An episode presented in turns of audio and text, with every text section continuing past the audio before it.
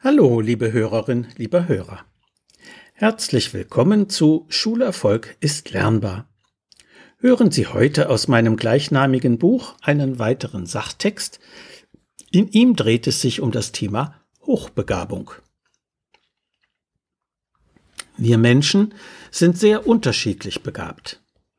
Doch der Intelligenzquotient, den Psychologen mit Tests messen können, hat spätestens seit Pablo Pineda Ferrer an Bedeutung verloren. Dieser Spanier ist der erste Europäer mit Down-Syndrom, der 1999 einen Universitätsabschluss erlangt hat. Umgekehrt zeigt die Forschung, dass manch ein hochbegabtes Kind schulisch nicht erfolgreich lernt. Was bedeutet Hochbegabung also eigentlich genau? Die Wissenschaft unterscheidet hochleistende Schüler von solchen mit Hochbegabung. Als hochleistend gilt, wer dank guter Begabung und großem Engagement in der Schule deutlich leistungsstärker als der Durchschnitt ist, ohne jedoch hochbegabt zu sein. Hochbegabung dagegen ist definiert durch einen Intelligenzquotienten, abgekürzt IQ, von 130 oder höher was in Deutschland 2,2 Prozent aller Menschen erreichen. Allerdings gibt es Intelligenztests mit unterschiedlichen Aufgabentypen, die entsprechend unterschiedlich ausfallen können. Deswegen orientiert sich die Hochbegabungsforschung der Gegenwart nicht mehr ausschließlich an IQ-Werten, sondern beschreibt unterschiedliche Begabungsformen sprachlich, mathematisch, musikalisch und andere mehr. Die Ursachen für Hochbegabung sind immer noch nicht eindeutig geklärt. Der Marburger Psychologieprofessor Detlef Rost fand in seiner Studie mit 7000 Drittklässlern, dass 57 Prozent der als hochbegabt eingestuften Kinder Jungen sind. Darüber hinaus zeigt seine Untersuchung, dass hochintelligente Kinder häufiger aus höheren gesellschaftlichen Schichten mit entsprechend gebildeten Eltern stammen. Das bestätigt die Annahme, dass Intelligenz zu 50 bis 70 Prozent ererbt ist und darüber hinaus durch eine anregende Umgebung mit entsprechendem Sprachgebrauch gefördert wird. Immer wieder heißt es, hochbegabte Kinder und Jugendliche hätten häufiger als andere Konflikte mit ihren Mitschülern. Doch Rosts Kollege Detlef Leutner stellt in einem Interview mit der Süddeutschen Zeitung vom 6. Februar 2014 das Gegenteil fest. Zitat Sie sind durchaus sozial kompetent, werden nicht selten sogar zum Klassensprecher gewählt.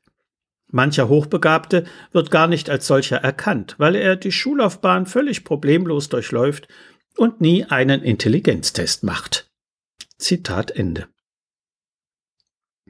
Vor allem hochbegabte Mädchen neigen dazu, sich anzupassen und ihre Talente zu verstecken, um nicht aufzufallen. Jungen verhalten sich dagegen offensiver, ziehen sich jedoch auch leichter zurück, wenn sie Widerstand durch Mitschüler oder Lehrer erfahren. Aber bekommt nicht jedes Kind Probleme in der Schule, wenn seine Bedürfnisse ignoriert werden? Hochbegabte Kinder haben eben intellektuelle Bedürfnisse. Ihre Eigenart ist gekennzeichnet durch überdurchschnittliche Fähigkeiten, neugieriges Fragen, besondere Kreativität und hohe Motivation. Wenn der Unterricht sie langweilt, ziehen sie sich entweder zurück oder beginnen zu stören. Eigentlich ein ganz normales Verhalten. In Verbänden wie der Deutschen Gesellschaft für das hochbegabte Kind im Internet zu finden unter www.dghk.de, kennt man solche Schwierigkeiten sehr genau. Die DGHK bietet allen Beteiligten Rat und Hilfe an, auch Lehrkräften. Sie rät Eltern eines hochbegabten Kindes unter anderem, ihm vor allem zu vermitteln, dass seine Talente positiv sind, seinen Lerneifer weder zu bremsen noch zu fördern und ihren eigenen Ehrgeiz gelegentlich selbstkritisch zu hinterfragen, offen mit ihrem Kind über die Vor- und Nachteile der Hochbegabung zu sprechen und möglicherweise Kontakt mit anderen besonders Begabten herzustellen, sowie es mit dem Kulturleben in Kontakt zu bringen. Museen, Konzerte, Theater, Kabarett und Bibliotheken sind genauso förderlich wie Bücher und PC sowie außerschulische Angebote, ob Sport, Kunst, Musik oder Schach. Baden-Württemberg, Rheinland-Pfalz, Bayern und Sachsen sind die einzigen Bundesländer mit speziellen Schulen für hochbegabte Kinder und Jugendliche sowie mit begabten Klassen in einigen Regelschulen. Verbreiteter jedoch sind Enrichment-Maßnahmen, also besondere Förderangebote für Hochbegabte innerhalb einer Klasse oder Schule. Wo es das nicht gibt, praktizieren manche Schulen Akzeleration, wie man die Beschleunigung des Schulbesuchs durch Überspringen einer Klassenstufe bezeichnet. Das ist den hochbegabten Schulen auf jeden Fall vorzuziehen, denn so bleiben die Kinder in ihrer vertrauten Umgebung. Eigentlich sind hochintelligente Kinder nicht anders als ihre Altersgenossen, nur neugieriger und sehr viel wissensdurstiger. Wenn das Fragen aufwirft, sollten Eltern nicht zögern, sich einem Selbsthilfeverband anzuschließen. Neben der DGHK ist Mensa e.V. im Internet zu finden unter www.mensa.de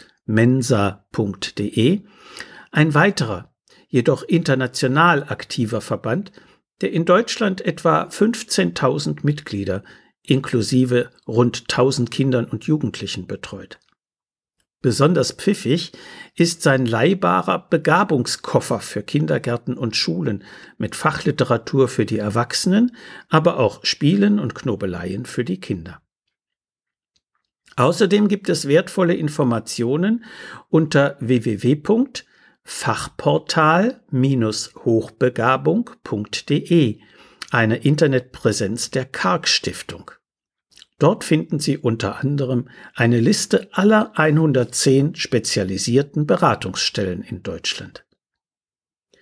Doch ob hoch oder normal begabt, das Wichtigste für alle Kinder sind liebevolle, zugewandte Eltern, die ihr Kind so nehmen, wie es ist. So viel für heute. Sie finden viele weitere interessante Sachtexte und Erziehungsgeschichten in Schulerfolg ist lernbar, erschienen im Medu Verlag Dreieich. Wenn Sie Fragen zu Schule und Lernen haben oder meine sonstigen Bücher und Materialien bestellen möchten, können Sie gerne über meine E-Mail-Adresse info at schulberatungsservice.de oder über die Webseite www.schulberatungsservice.de Kontakt mit mir aufnehmen. Alles Gute und Bleiben Sie gesund. Ihr Detlef Träbert.